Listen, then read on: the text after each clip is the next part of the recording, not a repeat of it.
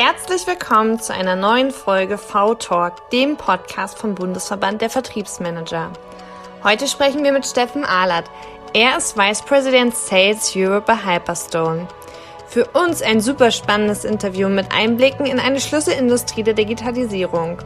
Wir sprechen mit Steffen über seine Erfahrungen mit digitalen Messen und diskutieren in diesem Zusammenhang auch darüber, wie wichtig das Thema Mindset ist. Wir sprechen mit Steffen darüber, warum es für ihn so wichtig ist, so viele Informationen über seine Kunden und deren Produktlebenszyklen zu haben, wie er es schafft, durch Content relevant für seine Kunden zu bleiben und sich mit Hilfe von Workshops als Partner etabliert. Am Ende des Interviews verrät uns Steffen auch ein bisschen was über die Übernahme durch Swissbyte und welche Herausforderungen ein Zusammenschluss zweier Vertriebsorganisationen mit sich bringt. Viel Spaß beim Hören. Einen wunderschönen guten Tag, Anni und Steffen. Grüß euch. Hallo. Hallo, Georg. Hallo, Anni. Ich freue mich. Ja, wir freuen uns auch. Wunderbar, dass du heute dabei bist und äh, in unserem virtuellen Räumchen sitzt mit uns. Stell uns doch bitte mal ganz kurz vor, vor allem die Leute, die es nicht kennen, werden die meisten sein. Was ist Halbleiterei? So Leute wie ich, die das noch nie gehört haben. Was ist das? Ja. Genau, wir hatten ja ähm, gerade im Vorgespräch schon das Thema Leute, die noch nichts damit zu tun hatten mit der Halbleiterei.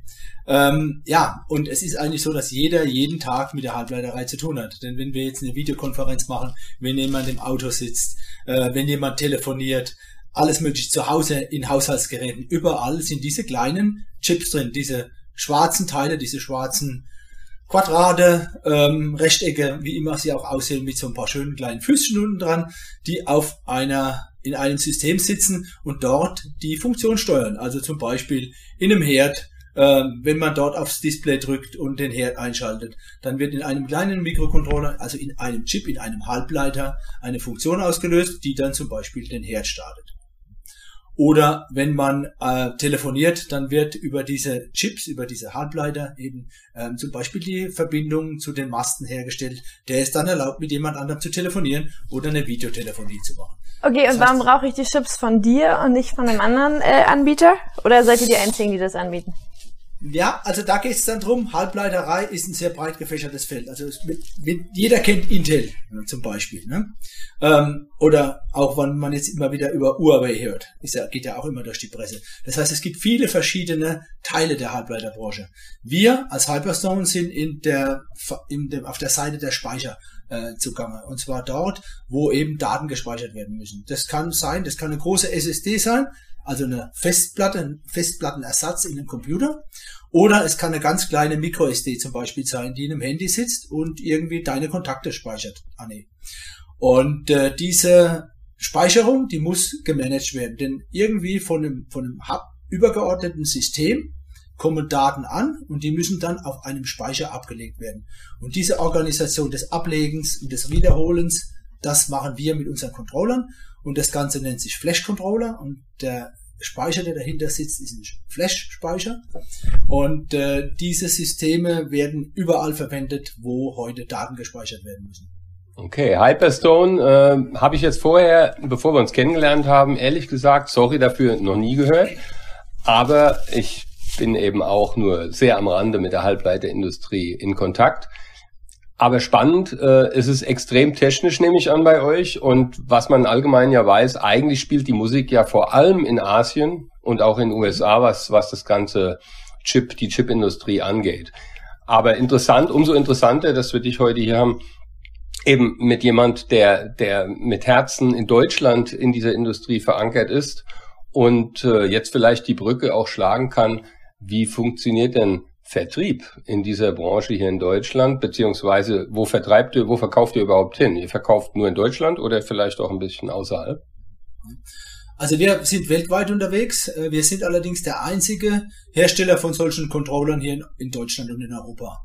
Ähm, es gibt ohnehin nur, ich sag mal, ein halbes Dutzend ernstzunehmende Firmen, die solche äh, Controller, solche Chips anbieten für diese Datenspeicherung. Und äh, wir sind, wie gesagt, die einzigen, die das in Europa machen, haben dadurch hier in Europa natürlich irgendwo auch ein bisschen so was wie ein Kickstart. Ähm, dadurch, dass wir, dass die Hauptindustrie halt auch im deutschsprachigen Raum ist, ähm, ist es so, dass wir dort, indem wir eben auch Native Speaker sind, also die Muttersprache Deutsch ist, haben wir dort natürlich mit unseren Kunden irgendwo einen Vorteil. Ähm, das ist nicht nur die, die Muttersprache, das ist auch unser spezieller Vertriebsansatz. Also ich verstehe unter Vertrieb und äh, da versuche ich auch meine Leute immer hinzuführen, darunter nicht dem Kunden jetzt irgendwas reinzudrücken, was er vielleicht gar nicht braucht. Ähm, das ist auch so schön dahergesagt, aber oftmals passiert es halt doch. Ja, und wir versuchen irgendwo über eine Beratung den Kunden dahin zu bringen, dass er eine Lösung kriegt, die ihn zufriedenstellt. Und da gehört auch mal dazu, zu sagen, wir haben nicht das richtige Produkt für dich. Und äh, ich denke, das gehört einfach dazu. Und äh, ich möchte einfach einen Kunden haben, der immer wieder gerne zu uns zurückkommt. Ich will das noch. Und, äh, ja, gerne. Ich, ich will das noch ein bisschen, ein bisschen besser verstehen. Also ich komme ja überhaupt nicht aus dem Bereich. Georg hat ja den Maschinenbauvorteil. Ähm, an welcher Stelle geht ihr dann mit den Kunden in Kontakt? Weil Seid ihr schon bei der Produktentwicklung mit dabei? Seid ihr noch viel, viel da vorher mit dabei, wenn es überhaupt darum geht, Innovationen zu entwickeln? Oder aber ist es so, dass die Kunden auf euch zukommen, wenn das Produkt entwickelt ist und sie einfach nur die Einzelteile suchen? Ja, ich habe jetzt leider nur ein bisschen was nicht verstanden von, von, deiner, von deiner Frage, weil das Internet offensichtlich mal wieder nicht so ganz stabil war. Ähm, aber ich kann ich kann's mir denken. ja, das ist halt ja, so also, das typische Homeoffice. Hallo, hallo, hört ihr mich? Ja, hallo? Genau. Also kurz zusammengefasst nochmal, ist für mich halt super spannend, an welcher Stelle des Produktzyklus bei euren Kunden ihr ähm, einsteigt. Also seid ihr schon in den Innovationsprozess mit eingebunden oder tatsächlich dann nachgelagert, wenn es darum geht, die Einzelteile zusammenzukaufen? Ja, also ähm, es ist einfach so, wir versuchen am, am, am Ende schon sehr früh mit dem Kunden zu reden. Und bei uns ist die, die, ist die Kundenstruktur sehr äh, heterogen im Sinne von ähm, über die vertikale Integration. Es gibt also Systeme, in denen dann die Geräte von unseren Kunden eingesetzt werden. Also es sind zwischen uns und der Endanwendung sind bestimmt vier bis fünf Schritte. Das heißt, aber um das wirklich das richtige Produkt zu machen, müssen wir eigentlich ganz oben in der Kette anfangen und wissen, was braucht denn der Endkunde am Ende? Und müssen das dann versuchen, durch die Kette durch zu verstehen, was denn die einzelnen Teilnehmer dieser Wertschöpfungskette letztendlich ähm, brauchen, um dann am Ende dem Endkunden das richtige Produkt zu liefern. Ich kann mal ein kleines Beispiel machen dazu. Mhm, sehr gerne, ja. Eine SD-Karte kennt jeder. SD-Karte, Anni, kennst du sicher auch. Ja. Hast du sicher auch schon mal gehabt. Das kenne auch ich, genau. Und äh, die, die, die kommt halt in ein System rein. Und wir sind nicht, also unsere Produkte oder Produkte mit unserem Controller findest du nicht im Mediamarkt. Die sind nur in irgendwelchen Anwendungen drin, wo Datenintegrität, Zuverlässigkeit, ähm, Langzeitverfügbarkeit äh, wichtig ist. Und das geht dann los zum Beispiel in einer, in einer Siemens-Steuerung. In einer Siemens-Steuerung S7 kennen die meisten auch ähm, ist eine Steuerung, die verschiedene Funktionen, die kann alle, alles Mögliche steuern. Eine Produktionsanlage, ein Motor für einen Zug, was auch immer. Da geht die SD-Karte rein, da sind dann Daten drauf, da sind zum Beispiel dieses Betriebssystem drauf, um diese äh, Steuerung zu, zu, ähm, überhaupt zum Laufen zu bringen. Dann der nächste Schritt ist, dass diese Steuerung zum Beispiel in einen Siemens-Motor reingeht, in die Motorsteuerung. Dann geht diese Motorsteuerung in den Motor, der später dann in einem ICE endet, den die Deutsche Bahn einsetzt. Das heißt, letztendlich muss man wissen, was die Deutsche Bahn so ungefähr will. Man muss wissen, was will der Siemens-Bereich Mobility, der eben diesen Zug macht. Dann müssen wir wissen, was braucht der Siemens-Bereich, der diese Motorsteuerung macht. Und zum Schluss kommt nochmal der, ähm, der Siemens-Bereich, der die, die Steuerung selbst macht. So, und jetzt wird's noch komplizierter. Da wir nicht die SD-Karte machen, sondern nur den Controller, müssen wir auch noch jemand haben, der die SD-Karte überhaupt macht. Also das ist dann der nächste Schritt. Das sind jetzt, glaube ich, fünf Schritte. Also fünf Kunden, die zwischen uns und der eigentlichen Endanwendung stehen. Und wie kommt ihr an diese Informationen? Ist das Aufgabe des Vertriebs? Weil, also tatsächlich, das ist, ist, hochtechnisch und ähm, für mich klingt es nach einer mega Herausforderung, diese Infos zu bekommen und ja auch da zu sein, wo der Kunde ist, wenn ihr eigentlich das Unternehmen seid, was nun so ein nicht despektierlich gemeint, so ein kleines Teil am Ende des Tages im besten Fall äh, mit da einbringen könnt. Also wie stellt ihr sicher, dass ihr diese Information, diese Perspektive bekommt? Ja, das ist tatsächlich die Herausforderung an der Stelle, ne? weil wir sind so ein kleines Teil. Ähm, der Endanwender, die Deutsche Bahn, weiß es weiß wahrscheinlich überhaupt nicht, dass, dass so Teile da drin sind im Endeffekt. ähm, aber man kann natürlich, gerade wenn man jetzt den Endkunden Deutsche Bahn hat, weiß man natürlich, was die wollen. Die brauchen Zuverlässigkeit. Jeder von uns will, dass der Zug pünktlich ankommt. Wenn jetzt in dem Führerstand so eine SD-Karte sitzt, die den Führerstand steuert und die fällt aus, dann steht der Zug irgendwo auf freier Strecke. Das macht der Deutschen Bahn keinen Spaß, das macht den Passagieren in dem Zug keinen Spaß und am Ende macht es uns auch keinen Spaß, weil das kommt dann natürlich irgendwann auch mal bei uns an. Und äh, deshalb ist klar, eine Deutsche Bahn hat einen Zug, der muss bei minus 20 Grad funktionieren und der muss bei plus 40 Grad Außentemperatur funktionieren. Das heißt, da muss ich die Deutsche Bahn noch gar nicht mal fragen. Also mhm. da brauche ich gar nicht mal mit der Deutschen Bahn jetzt reden. Das ist, ich sag mal, das ist, das kann man sich selber erarbeiten. Die nächsten Schritte, da kommt dann schon mehr dazu, denn man will ja dann auch wissen, äh, wie kann ich mich differenzieren von der Konkurrenz.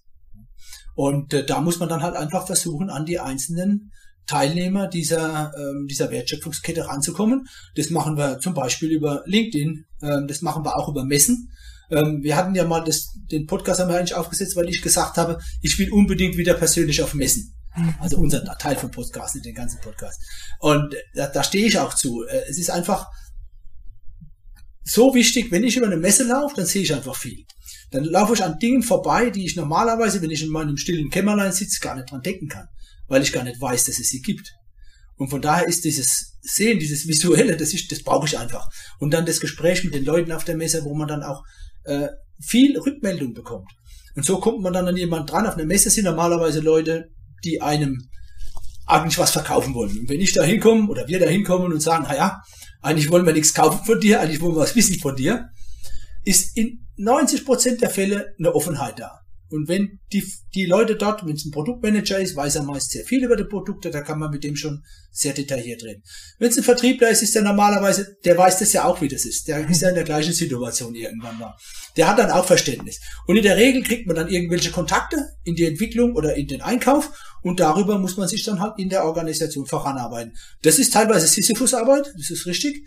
Äh, das dauert auch, äh, aber wenn man diese Kontakte mal hat und wenn man sie dann vor allen Dingen auch zufriedengestellt hat. Das ist der nächste Punkt. Ne? Also nur den Kontakt haben bringt auch nichts. Ne? Welche Rolle, Steffen, spielen denn für euch schon digitale Plattformen von Messen? Denn wir haben ja alle jetzt gelernt, irgendwo mit der Digitalisierung umzugehen. Und äh, ich selbst habe auch Erfahrungen gemacht im Messebereich schon und habe die eine oder andere digitale Messe nicht nur besucht, sondern auch ausgerichtet, mit, mit ausgerichtet. Und meine Erfahrungen waren da sehr äh, speziell. Äh, es war von den Kosten her unheimlich attraktiv. Ja, weil das ist wirklich digital, gerade wenn du, wenn du ein Unteraussteller bist, ein, ein Klacks mit der Vorbereitung im Vergleich zu Live-Messen, ganz klar. Äh, es hat auch eine tolle Optik mittlerweile und du, du kannst dich da ja drin frei in 3D-Räumen bewegen. Du kannst auf den Stand gehen und wir waren dann eben auch live quasi dabei. Also wenn du angesprochen wirst, dann ist ein Mitarbeiter, ein Vertriebsmitarbeiter, der auch wirklich ähm, mit dir spricht. Das Problem war aber nur dabei die Lessons learned, dass eben du unheimlich wenig valide Gespräche wirklich zustande kriegst. Da laufen zwar auch viele Leute vorbei, genauso wie auf einer Live-Messe. Aber live, wenn du die, wenn du mit denen ins Gespräch kommst, da ist sofort eine Offenheit da, wie du sagst es. Ähm, da kannst du sehr viel austauschen über Informationen. Und jetzt liegt aber vielleicht auch an der Anfangszeit. Es war dann so, wir, wir haben Leute angesprochen, noch und nöche, die, die antworten einfach nicht. Ja? Also die 90, 95 Prozent, die steigen überhaupt nicht in ein Gespräch mit dir ein. Und das ist sehr frustrierend für einen Vertriebler natürlich. Wie, wie ist denn eure Erfahrung damit schon? Oder habt, habt ihr überhaupt schon Erfahrungen ja, gesammelt also, auch? Also ich selbst habe jetzt noch nicht an so einer virtuellen Messe teilgenommen. Ich habe allerdings schon mal meine Mitarbeiterinnen und Mitarbeiter ähm, damit konfrontiert, dass sie mal an so Messen mal teilnehmen sollen und mal ihr, mal ihr äh, Feedback mir zurückspielen sollen. Das Feedback war eigentlich nicht sehr positiv. Also es war, es kam nicht viel rum dabei. Es kam mehr so die Aussage, das war jetzt aber Zeitverschwendung. Ähm, wir haben jetzt, mag aber auch daran liegen, dass es vielleicht Messen waren, die waren doch ein bisschen zu weit weg von uns, wo wir einfach mal geguckt haben, wie funktioniert sowas. Für uns ist jetzt Ende Februar, Anfang März kommt für uns die wichtigste Messe eigentlich im Jahr, das ist die Embedded World in Nürnberg. Und äh, diese Embedded World wollen wir jetzt mal besuchen. Und zwar nicht nur einer, sondern da wollen wir mal alle, also alle, drei, vier Leute vielleicht mal, uns einfach mal jeden Tag mit der Messe auseinandersetzen gucken, wie funktioniert das, äh, kommt nicht vielleicht doch was rüber. Ähm, einfach das nochmal ein bisschen strukturierter angehen, als wir das bisher hatten. Also bisher war die Erfahrung eher negativ, aber ich sag mal, ich glaube nicht, dass wir schon wirklich ähm, das richtig angegangen sind. Jetzt müssen wir einfach mal schauen und wir wollen das jetzt auch für die Embedded World professionell vorbereiten, indem wir sagen, wer stellt aus, zu wem soll man hingehen, gibt es irgendwelche Ansprechpartner, die wir schon können. Vorher sind wir einfach hingegangen und haben mal geguckt. Ähm, das funktioniert auf einer Messe, wenn du einfach drüber läufst, aber digital offensichtlich nicht muss man sich ein bisschen mehr vorbereiten. Wobei auf einer richtigen Messe, find, richtig in Vielleicht müssen wir uns ja auch alle drauf äh, noch ein bisschen einstellen welche, und damit. Ähm, Hallen sind wichtig, welche Aussteller sind da. Jetzt reden wir alle durcheinander, weil Steffen nämlich eingefroren ist und irgendwie unsere Internetverbindung sich jetzt davon. Steffen, wir haben den letzten Satz nämlich gar nicht mehr so wirklich verstanden und beide haben wir schon losgebrabbelt. also wisst ihr was, ich mache jetzt einfach mal mein Video aus, vielleicht wird's dann besser. Ja, vielleicht okay? hilft das. So, jetzt bin ich zwar weg. Tut mir okay, leid, aber suchen wir es einfach mal. Georg, gerne erst du und dann. Okay, danke, Anni. Ja, ähm, ich glaube, ich habe es verstanden, was du sagen äh, wolltest oder auch gesagt hast.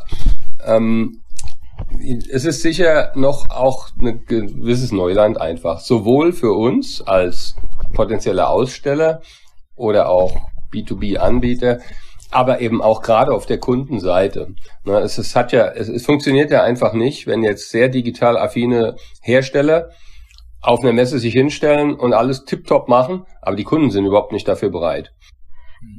Aber ist das nicht eine Mindset-Sache? Ist das nicht eine Mindset-Sache? Weil ich musste echt lachen. Ich habe mein Studium damit finanziert, als äh, Messehaustest zu arbeiten und habe auch danach äh, Messestände für meinen alten Arbeitgeber ausgerichtet. Und es ist halt so, es gibt die einen, die stehen da, also auch Vertriebler, die stehen da und warten darauf, dass die Kunden kommen und stehen sich die Beine in den Bauch. So. Und was wir gemacht haben, äh, ist halt wirklich, wir waren ja dafür da, proaktiv die Leute anzusprechen und auf die Stände zu ziehen. Ne? Also so habe ich auch meine Leidenschaft für den Vertrieb irgendwie entdeckt tatsächlich.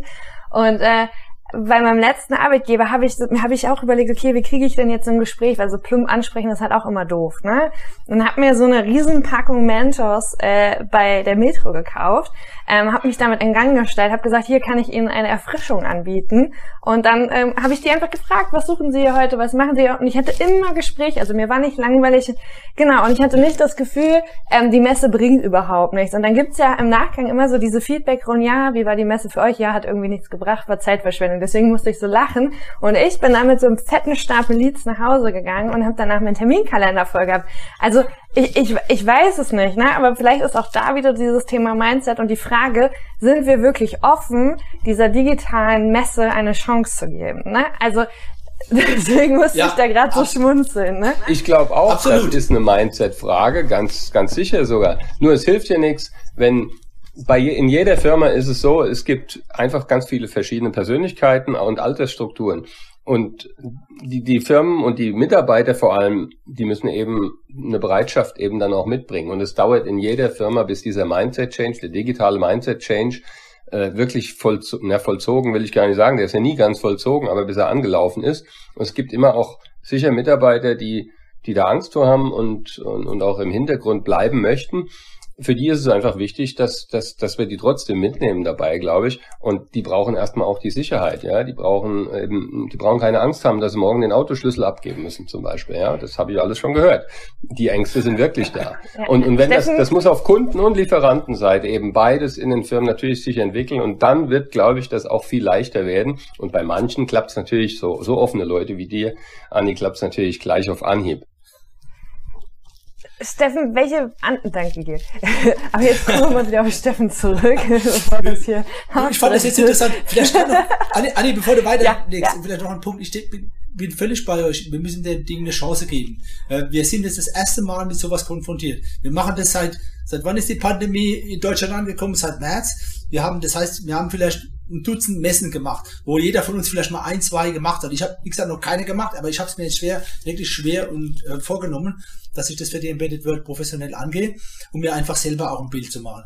Und nichts geht von Anfang an glatt. Also wir müssen einfach den Dingen eine Chance geben. Und ähm, ich glaube, dass es eine, eine Koexistenz von beiden geben wird. Präsenzmessen und Online-Messen. Und vielleicht ist es auch mal ein Mix. Ja, vielleicht habe ich eine, eine Präsenzmesse und eine Online-Messe parallel. Also dass ein Messeveranstalter eben die, die Messe nicht nur in der, in der Halle ausrichtet, sondern auch im Internet. Könnte ich mir auch vorstellen. Was ja tatsächlich auch wiederum den Zugang für viel, viel mehr Mitarbeiter äh, möglich macht. Ne? Also Genau. Man, wie oft bin ich über Messen, die für mich halt tatsächlich branchenfremd waren, gelaufen und habe da hab einfach hab Kundengespräche gekapert. Also habe dann einfach die Kunden, mit denen ich gerne zusammenarbeiten will, ähm, wo ich überhaupt gar nicht rangekommen bin von außen, einfach einen Messestand gekapert, habe mir die Vertriebler, so wie du das halt auch gerade beschrieben hast. Ne? Ähm, aber dafür kann ich mich halt nicht fünf Tage freischalten oder freischaufen, weil es ist halt ein kompletter Vertriebstag, der für mich dann drauf geht für andere Geschichten. Ähm, und wie cool wäre das denn, dann da an der Stelle trotzdem mit den Leuten ins Gespräch zu kommen? Deswegen bin ich jetzt auch so dankbar jetzt für LinkedIn und alles, was auf Clubhouse passiert. Ähm, wie ist das denn grundsätzlich, ähm, was das Thema Digitalisierung betrifft? Habt ihr da bei euch im Vertrieb jetzt im Zuge der Pandemie und vielleicht auch schon ein Stück weit davor gerade Veränderungen durchgeführt? Erlebst du da einen, einen Change oder wie, wie ist das bei euch gerade? Ja, also ähm, vor der Pandemie konnte ich mir nicht vorstellen, dass man online Vertrieb machen kann. Für mich war Ver Vertrieb immer People-Business. Das heißt, da muss ich jemanden sehen, da muss ich mit jemandem reden, dann muss ich in die Augen schauen können. Da muss ich auch nicht nur ein zweidimensionales Bild, sondern ein dreidimensionales Bild haben. Wenn ich große Runden habe, die auf dem Bildschirm sehe, dann habe ich ja viele kleine Kacheln, aber da kann ich nicht wirklich in die Runde gucken. Ähm, außerdem kann ich auch nicht irgendwie Aufgaben aufteilen zwischen Leuten, äh, zwischen Mitarbeitern, die dabei sind, vielleicht mitschreiben und die Runde beobachten und dem, der das Meeting treibt. Aber all das hat sich als Vorurteil herausgestellt. Es geht. Wenn man will und wenn man muss, geht's auf einmal. Es ist wie bei vielen Dingen. Äh, wenn man nicht gezwungen wird, dann bleibt man halt in seiner Komfortzone. Und jetzt hat uns die, der, der Covid-19 halt aus der Komfortzone gebracht. Und äh, siehe da, es funktioniert. Ich hätte, wir arbeiten sehr stark auf Workshop-Basis. Ich habe vorhin gesagt, dass wir versuchen, unsere Kunden zu beraten. Also wir machen dann Workshops über, über neue Technologien. Wo entwickelt sich der Markt hin? Ähm, was passiert in der Technologie? Wie wirkt sich diese Technologie auf den Einsatzzweck des Kunden aus? Also weniger Produktverkauf, der kommt erst ganz zum Schluss eigentlich. Hm? Mhm. Und ich hätte mir nie vorstellen können, dass diese Workshops online funktionieren. Aber ich muss sagen, also die funktionieren aus meiner Sicht nahezu gleich gut. Das war für mich extrem überraschend. Steffen, kannst du ein bisschen was zu eurer Kundenstruktur sagen? Also die Workshops, die sind ja mit Bestandskunden, nehme ich an, relativ einfach aufzusetzen. Aber wenn du einen großen Neukundenanteil hast, ähm, sieht es vielleicht anders aus. Wie, wie, wie unterscheidest du oder wie geht ihr, wie ist die Herangehensweise bei den beiden Welten bei euch? Ja, also wir versuchen schon auch, also die Workshops machen wir natürlich mit Bestandskunden, da machen wir sie regelmäßig, da haben wir auch irgendwo einen Rhythmus drin, so alle halbes Jahr, alle, alle Jahr. Ist ein bisschen abhängig davon, ob gerade was Neues ist. Die Halbleiterei ist zwar ein hochinnovativer und hochdynamischer äh, Bereich, aber es passiert trotzdem nicht alle Monat was. Zumindest nichts Relevantes für uns und für unsere Kunden damit. Äh, aber wir haben da so irgendwo versuchen wir schon einen Rhythmus zu haben mit den Bestandskunden. Neukunden ist es so, die versuchen wir eigentlich genau über diese Workshops zu ködern. Weil unsere Konkurrenz aus Asien, ähm, die sind halt völlig anders unterwegs. Die sind halt wirklich mehr so im, ich nenne es ein bisschen so Klinkenputzen, Drückermentalität unterwegs, der auch reindrücken. Die Drückerkolonne. Ja, genau. Und äh, da die preislich attraktiver sind wie wir, äh, klar, wir sind halt ein europäisches Unternehmen, müssen wir anders arbeiten. Und das habe ich irgendwann mal erkannt, habe gesagt, so geht's nicht weiter. Wenn wir genau das Gleiche machen wie die, dann haben die immer die Nase vorn. Das funktioniert nicht. Also müssen wir was anderes tun. Und äh, an neue Kunden kommen wir ran, indem wir denen eben Workshops anbieten, ähm, indem wir die über, indem ich Leute zum Beispiel über LinkedIn anschreibe, wenn ich sehe, da ist jetzt ein interessanter Kontakt auf LinkedIn. Ähm, es ist immer, also ich, es ist ein bisschen kritisch über LinkedIn, weil man will ja nicht auch gleich mit der Tür ins Haus fallen. Aber irgendwie ist es halt trotzdem ein guter Kanal. Also da die Balance finden, ist nochmal ein separates Thema. Aber letztendlich versuchen wir den Kunden zu ködern, indem wir sagen, ja, wir wollen dir eigentlich jetzt erstmal gar nichts verkaufen. Wir wollen mit dir mal reden, was brauchst du? Was kann dir der Markt bieten? Völlig unabhängig von dem Produkt. Lass uns einfach mal reden. Ähm, das funktioniert gut und das muss ich sagen, das funktioniert jetzt während der Pandemie schlechter. Weil, ähm, obwohl die Leute, also die Bestandskunden sind besser zu erreichen, weil sie alle im Homeoffice sitzen, aber Neukunden zu akquirieren ist schwieriger. Finde ich. Also ist meine Erfahrung damit. Nicht unmöglich, aber schwieriger. Bei, bei den Neukunden ist es ja mittlerweile so, nach aktuellen Studien zumindest, ähm, dass 60 Prozent der Kaufentscheidungen im B2B-Geschäft schon gefallen sind, wenn der Kunde mit einer Anfrage an den Lieferanten herantritt. Das heißt, 60 und diese 60 Prozent, die sind brutal gewachsen in den letzten Jahren. Das heißt, die Kunden können sich ja durch die Digitalisierung auch und das Internet sich eben schon in der viel früheren Phase selbstständig schlau machen über Lösungen für ihre Probleme. Und dann ist ja wahrscheinlich der, der Schlüssel zum Erfolg, dass ich die Kunden eben erreiche mit, mit Informationen, die ich bereitstelle und natürlich in der richtigen Form, richtig portioniert und gerade an der richtigen Stelle zur richtigen Zeit. Wenn ich das schaffe, dann müsste es doch eben gelingen, wirklich diese, diese digitale Phase jetzt auch zu, zu nutzen am Ende des Tages so dass die Kunden am Ende mich ansprechen und dann aber schon eigentlich vorgeprägt sind von den Informationen, die ich, sinnvolle Informationen, kostenfreie Informationen im ersten Step, die ich ihnen bereitgestellt habe, oder? Ja, also deshalb bespielen wir auch verschiedene digitale Kanäle. Also wir, wir arbeiten mit Google, mit Search Engine Optimization. Äh, wir haben eine Homepage, die äh, größer aussieht, als die Firma ist. Ähm, ähm, wir sind auf LinkedIn, ich bin relativ aktiv auf LinkedIn, aber auch erst seit einem Dreivierteljahr. Vorher ist das LinkedIn bei mir auch so vor sich hingedümpelt. Äh, war halt da, aber man hat es nicht richtig genutzt. Und das kam auch mit der Pandemie letztendlich, dass ich mir überlegt habe, was tut man, was kann man da machen. Da bin ich auch über verschiedene äh, Leute, die so Personal Branding machen, ähm, gestolpert und das habe ich mir gedacht, na, Personal Branding ist nicht für mich. Ich versuche es aber auch ein bisschen für die Firma so parallel äh, hinzubekommen. Ne? Personal Branding für mich, aber auch für die Firma über LinkedIn. Und äh, letztendlich versuchen wir die, die Kunden dahin zu bringen, dass sie, wenn sie irgendwo eine, ein Speichersystem brauchen, dass sie zuerst an Hyperstone denken und erst danach an irgendwelche anderen Leute. Und das sind genau, letztendlich reden wir dann, versuchen wir da auch nicht mit den Einkäufern zu reden, sondern an die Entwickler reinzukommen. Denn der Entwickler kriegt das Problem auf den Tisch. Der kriegt gesagt, mach ein neues Board mach ein neues Board für eine Steuerung.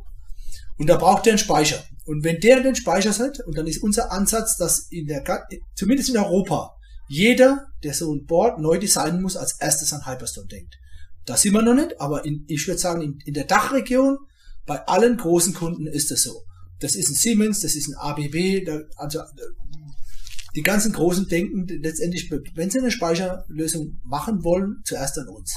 Und das ist halt ein wichtiger Punkt tatsächlich. Und das nochmal ergänzend zu deiner Theorie, Georg. Äh, ich, ich sehe es ein bisschen differenzierter, beziehungsweise ich glaube, das, was gerade, also warum es vielleicht auch gerade so schwer ist, Neukundenakquise zu machen, ist, ähm, ich habe früher habe ich meinen alten, also ich, mein alter Chef kommt hier glaube ich heute zu oft vor, aber habe ich ihn ein bisschen ausgelacht und konnte das noch nicht so richtig einordnen, weil er, er hatte mal zu mir gesagt, Vertrieb wird Bauch an Bauch gemacht und ähm, Menschen kaufen von Menschen und ähm, ich bin da durch eine krass harte Schule gegangen, was das Thema Beziehungsmanagement aufbauen betrifft und auch immer ge gepolt auf dieses Thema langfristige Beziehungen aufbauen. Also ich, ich bin kein Freund von Druckverkauf, sondern für mich ist wichtig, eine vertrauensvolle Basis zu meinen Kunden aufzubauen und denen auch so wahrgenommen zu werden. Und ich hoffe, das gelingt mir. Es wäre spannend, was meine Kunden dazu sagen. Nur, was ich glaube, ist in der heutigen Zeit, wo irgendwie morgen ist schon wieder alles anders. Also es ist ja aktuell so. Keiner, keiner hat dieses Thema, also es ist ganz, ganz wenig Sicherheit an der Stelle. Und ich glaube, das ist das, was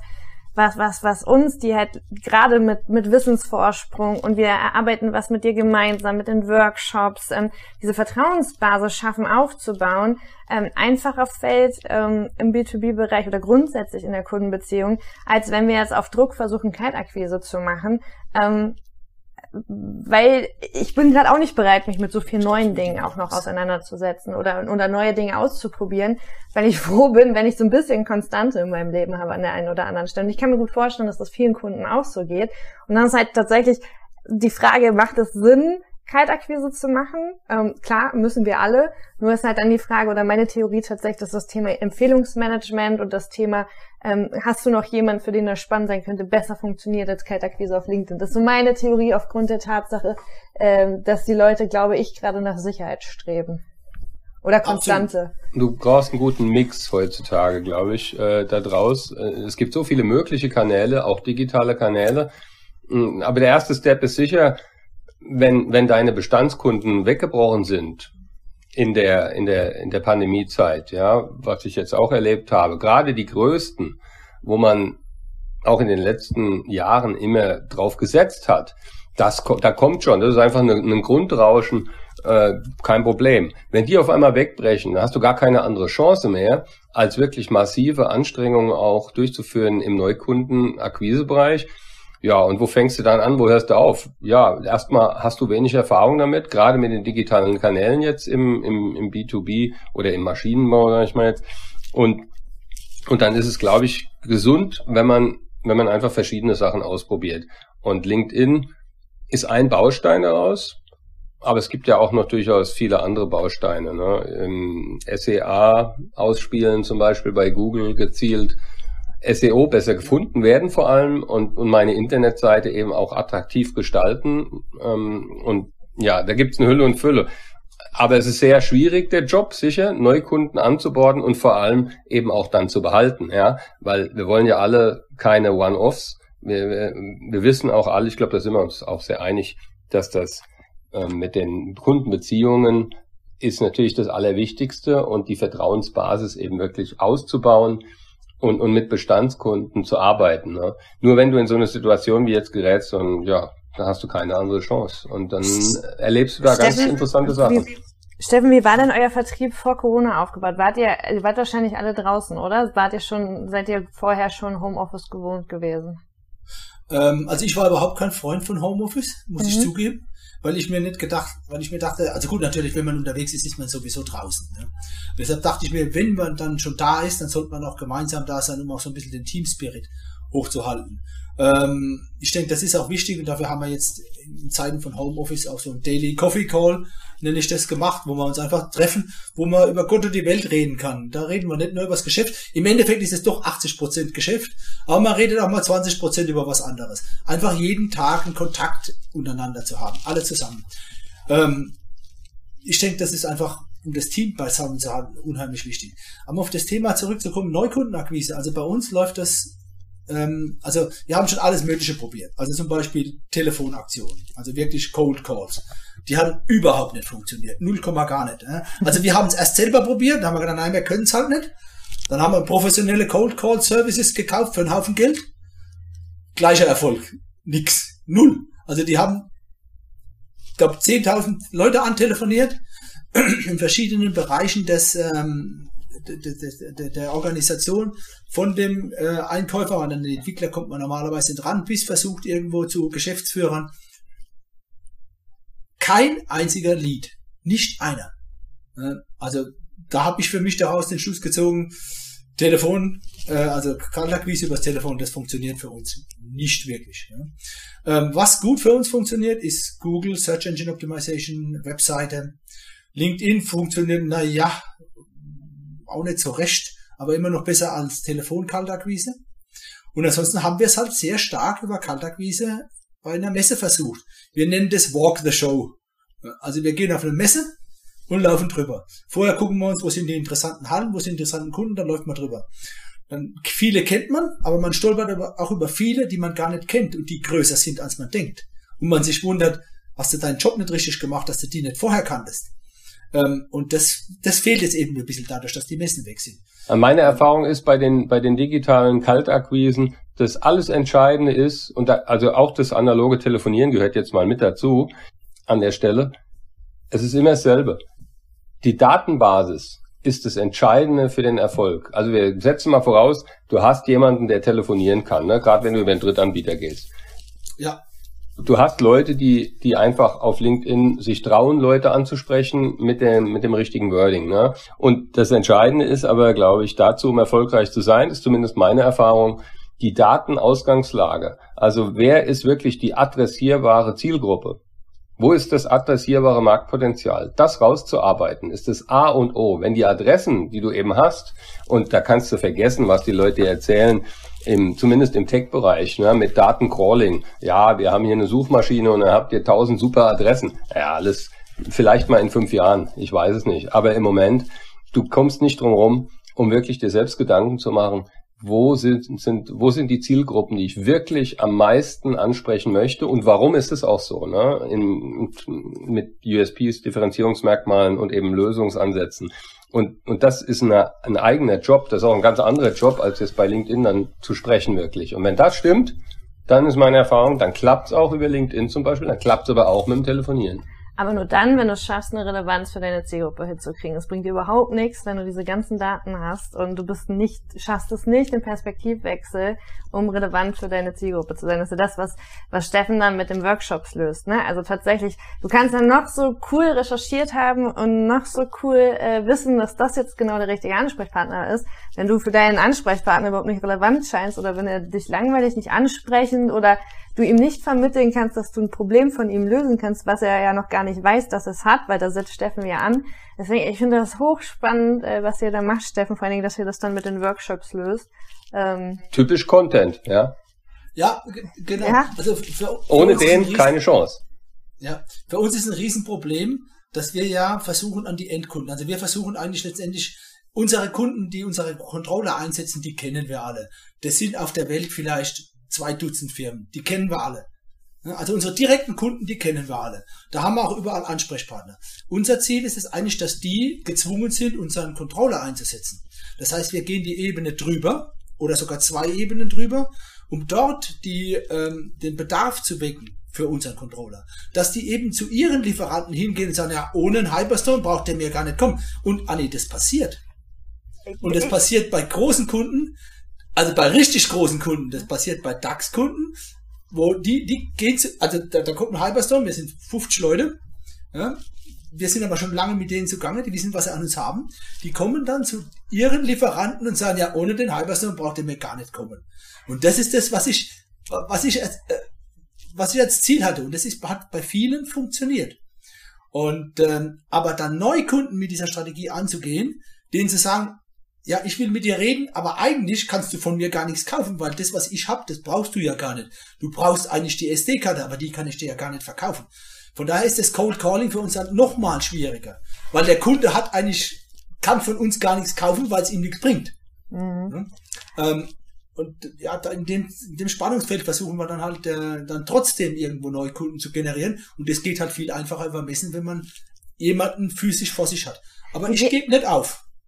Ja, und wie gehen die anderen damit um? Also, weil ich, also, das soll jetzt keine Jammerorgie werden, ne? Aber es ist ja nun gerade nicht die, die einfachste Zeit für Vertriebler. Und äh, es ist sowieso ja schon immer so, dass wir uns immer wieder motivieren müssen, wieder aufzustehen, zu gucken, okay, alles klar, wie komme ich an neue Kunden? Gerade wenn man irgendwie einen Deal verloren hat. So, jetzt, äh, wenn ich das richtig äh, erfasst habe, ist bei euch jetzt gerade so die Hauptakquisequelle, die, die am motivierendsten war, die ihr für euch ja eruiert habt, das ist unser Schlüssel zum Erfolg, ist jetzt weggebrochen. So. Wir sitzen die Armen auch noch die ganze Zeit im Homeoffice, sind es gewohnt, normalerweise im Office zu sitzen. Wie haltet ihr die Motivation hoch? Also, du sagst, du gibst nicht auf. Wie ziehst du die anderen mit? Weil ich glaube, also ich erlebe das auch bei mir manches Mal, dass ich hier sitze und denke so, Alter, ich würde so gerne wieder andere Menschen sehen und irgendwie nervt das jetzt ja auch alles. Jetzt muss ich ja schon wieder nur mit LinkedIn und das ist, ist nicht dasselbe, als wenn ich einfach mit Leuten reden kann, weil ich viel mehr Infos bekomme mm, und mich da immer wieder jeden Tag aus meiner Komfortzone raus, rausbewegen, äh, rausmotivieren. Wie ist denn das bei euch? Weil das ist ja nochmal eine Spur härter, oder?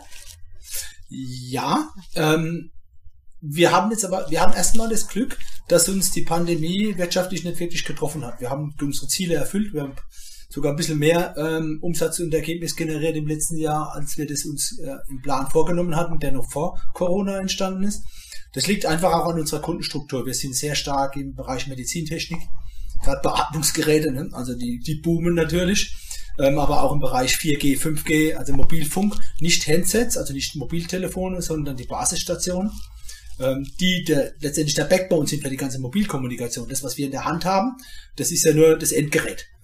Da steckt eine riesen Infrastruktur dahinter.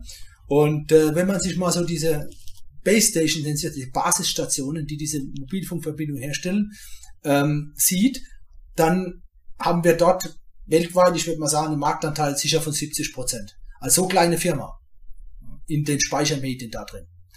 Und ähm, das bedeutet, jedes, wenn, wenn du hier durch Deutschland fährst und irgendwo an so einer Antenne vorbei fährst, kannst du davon ausgehen, dass was von Hyperstone drinsteckt.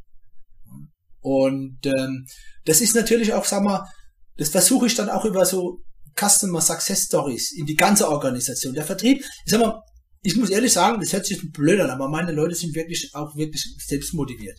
Die, die, da, da muss man nur ein Umfeld schaffen dafür, dass das funktioniert. Und ich denke, das schaffen wir auch, indem wir diese, Co in diese Coffee Calls machen, äh, indem wir Ziele haben, die nicht überbordend sind, aber herausfordernd. Und ähm, dann auch letztendlich versuchen, gemeinsam in die Organisation diese Erfolgsgeschichten reinzutragen. Denn die Motivation ist ja nicht nur ein Problem im Vertrieb, die ist ja auch in den Entwicklungsabteilungen. Mhm. Das ist ein Problem, wenn man dann irgendwo, bei uns sitzen die ganzen Entwickler zu Hause. Funktioniert gut, aber die muss ich ja auch bei der Stange halten. Denn letztendlich, der Vertrieb ohne Entwickler bringt auch nichts. Also wenn ich kein Produkt habe, kann ich nicht so ein guter Vertriebler sein. Ich brauche meine Produkte. Und so, Und so sind ganz das froh, dass sie mal ihre Ruhe haben. Also ich glaube, das stimmt, das stimmt. Aber trotzdem. sind ganz froh. Das stimmt. Aber trotzdem wollen sie wissen, was tragen sie. Also ich mache so einen Blog bei uns in unserem in unserem Intranet, ähm, so wie was ist, was machen wir, damit die Pandemie äh, besser funktioniert? Also zum Beispiel für Homeoffice, diese Basisstation, dass man äh, kommunizieren kann miteinander.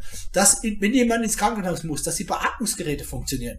Dass das Beatmungsgerät hat einen Speicher hat, der nicht sagt, ach, jetzt habe ich keine Lust mehr und der Patient kriegt keine Luft mehr. Ich meine, äh, das ist Worst Case.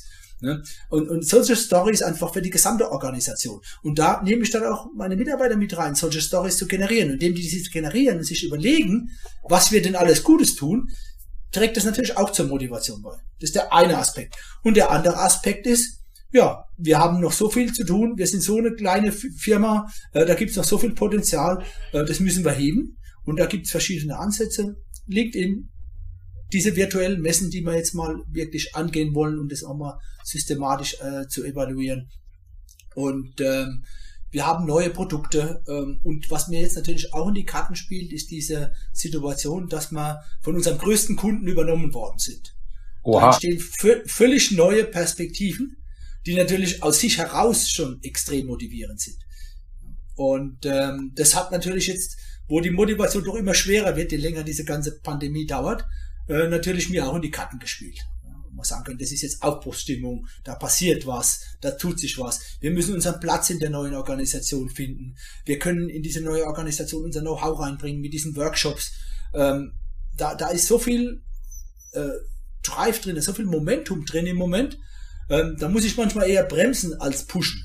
Okay, aber Steffen, das hört sich ja natürlich ganz klar nach riesen Change an, auch in, im Vertrieb. Da gibt's ja bestimmt bei eurem Kunden, der euch übernommen hat, auch einen Vertriebsbereich, der meint, auch zu wissen sicher, wie Vertrieb funktioniert. Wie, wie, wie merkt ihr, ja. merkt ihr das schon? Oder ist das ein Thema? Ja klar, ne? also wir sind, äh, also dieser dieser Merger, der ging jetzt, ähm, also er ist noch nicht ganz über die Bühne, das Closing ist noch nicht erfolgt, weil wir warten noch auf eine ähm, positive Aussage aus Taiwan.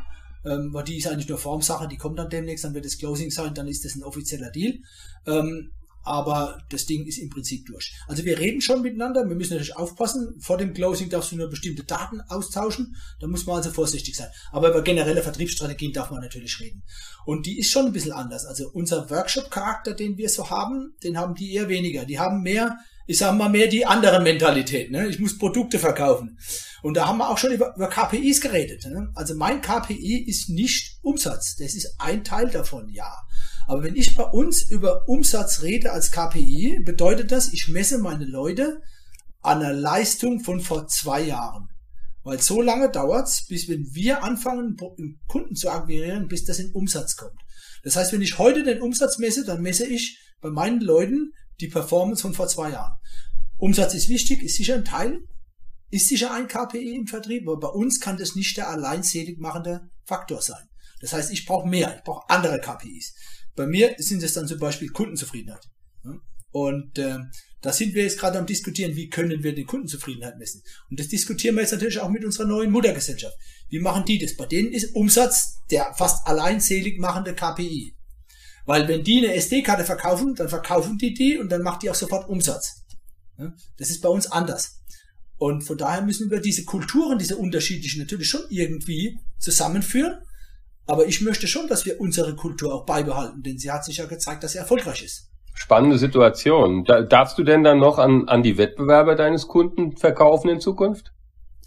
Gute Frage. Ja.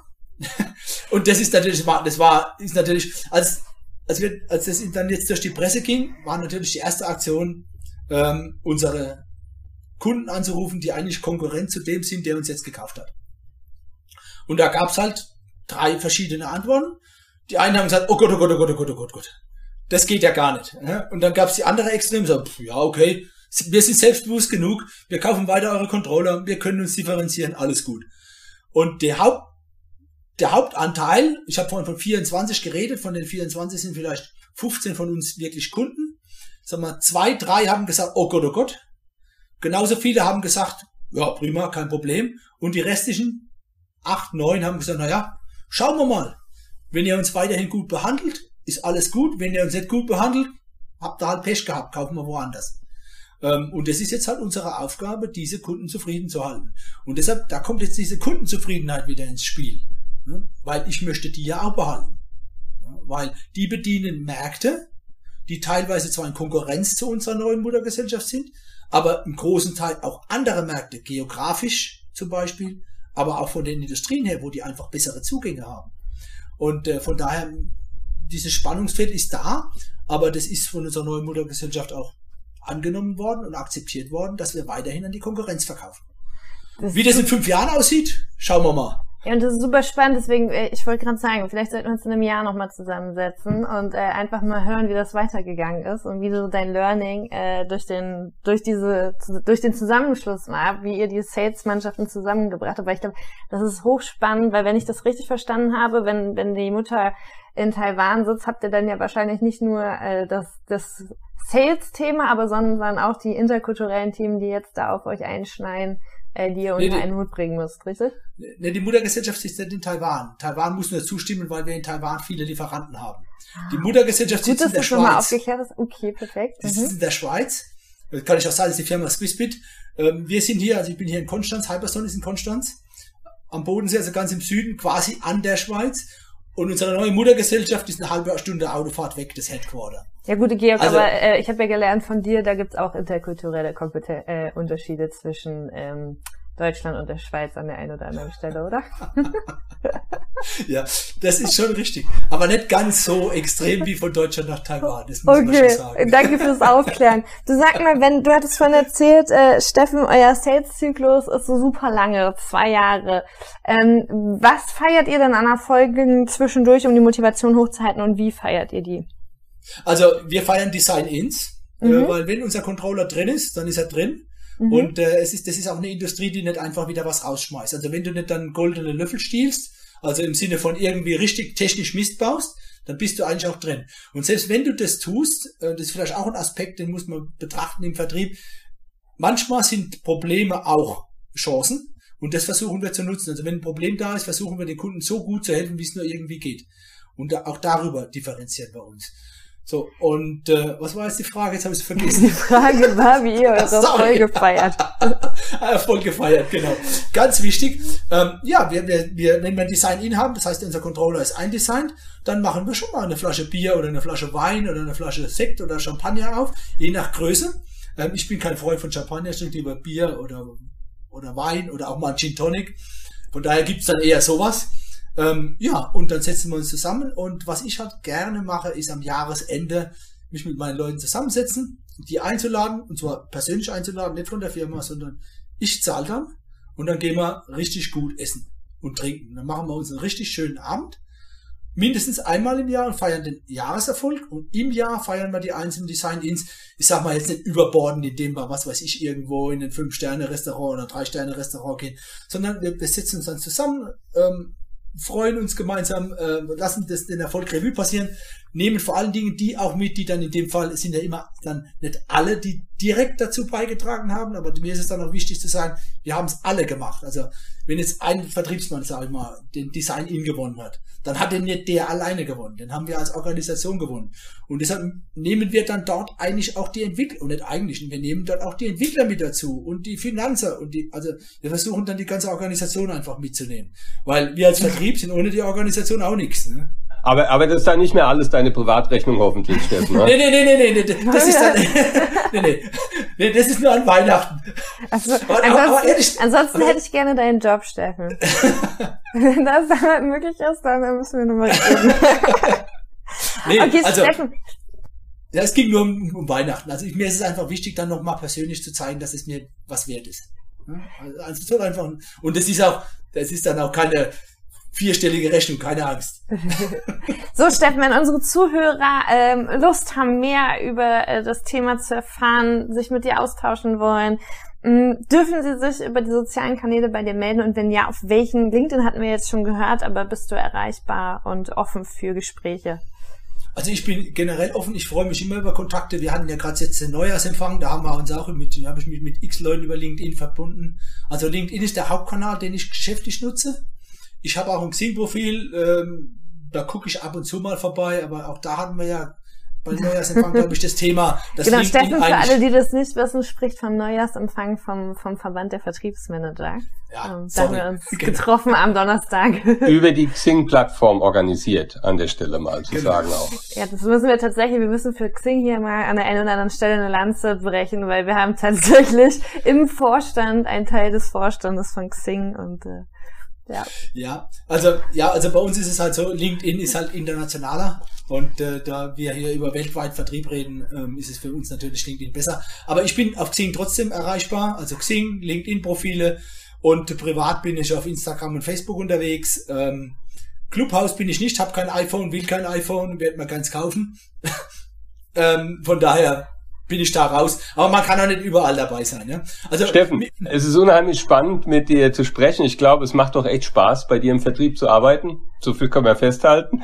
Ähm, wir, wir haben unheimlich viel interessanten und ganz tiefen Einblick bekommen in, in die Halbleiterbranche und wie das, wie das so laufen kann, das Geschäft. Und ich finde es auch unheimlich spannend, weil ihr seid ja eben, wie du sagtest, eine relativ kleine Einheit und Firma, äh, die aber trotzdem einen riesen Marktanteil haben und, und wo die ganz Großen, ihr spielt da einfach irgendwo mit in der Musik und seid jetzt gekauft eben von einem, von einem großen Taiwanesen.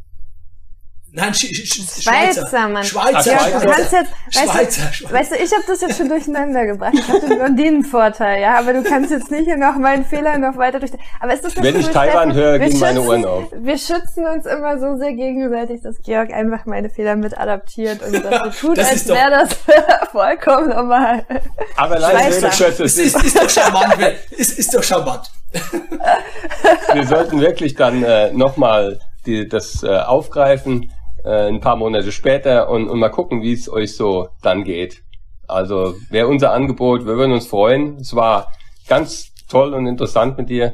Vielen Dank, Steffen, für deine Zeit heute, dass du da warst. Vielleicht dann bei einem Bier Live mit dem Mikro. Ja, das wäre natürlich cool. Wir hoffen mehr darauf.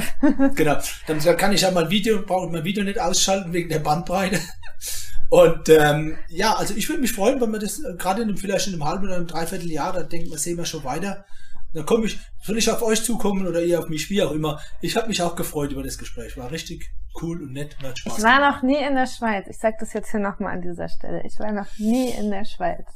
Ah nee, dann lade ich dich einfach mal nach Konstanz ein, da kannst du mal unsere Firma sehen, da kannst du mal unsere Produkte sehen, da kannst du auch mal mit mir zu unserer Muttergesellschaft fahren und so. Georg, das gilt für dich natürlich auch. Da machen wir das doch einfach hier in der Schweiz, das Gespräch im Sommer in einem schönen Kaffee hier. Hier, hier, da hätte hier. ich gar nichts dagegen, muss ich sagen. Ja. Hier, ist da nicht so weit hier. für mich. Aber ich habe ihn ja auch schon mehrfach eingeladen. Ja, man, im Moment, im Moment, im Moment kann sie ja nicht. Sie würde ja gerne, ne? Aber im Moment bin ich ja hier in Berlin so ein bisschen, ich, ich, ich bin brav und halte mich an die Regeln. So. Und wenn es wieder geht, dann komme ich euch alle besuchen. Genau. Und ein Kaffee am, Bo Kaffee am Bodensee und ein Bier am Bodensee, das ist schon cool im Sommer. Sehr schön. Cool, alles klar. Dann äh, hören wir voneinander und freuen uns auf das Feedback von unseren Zuhörern. Und dann äh, haben wir einen Plan für die nächste Folge.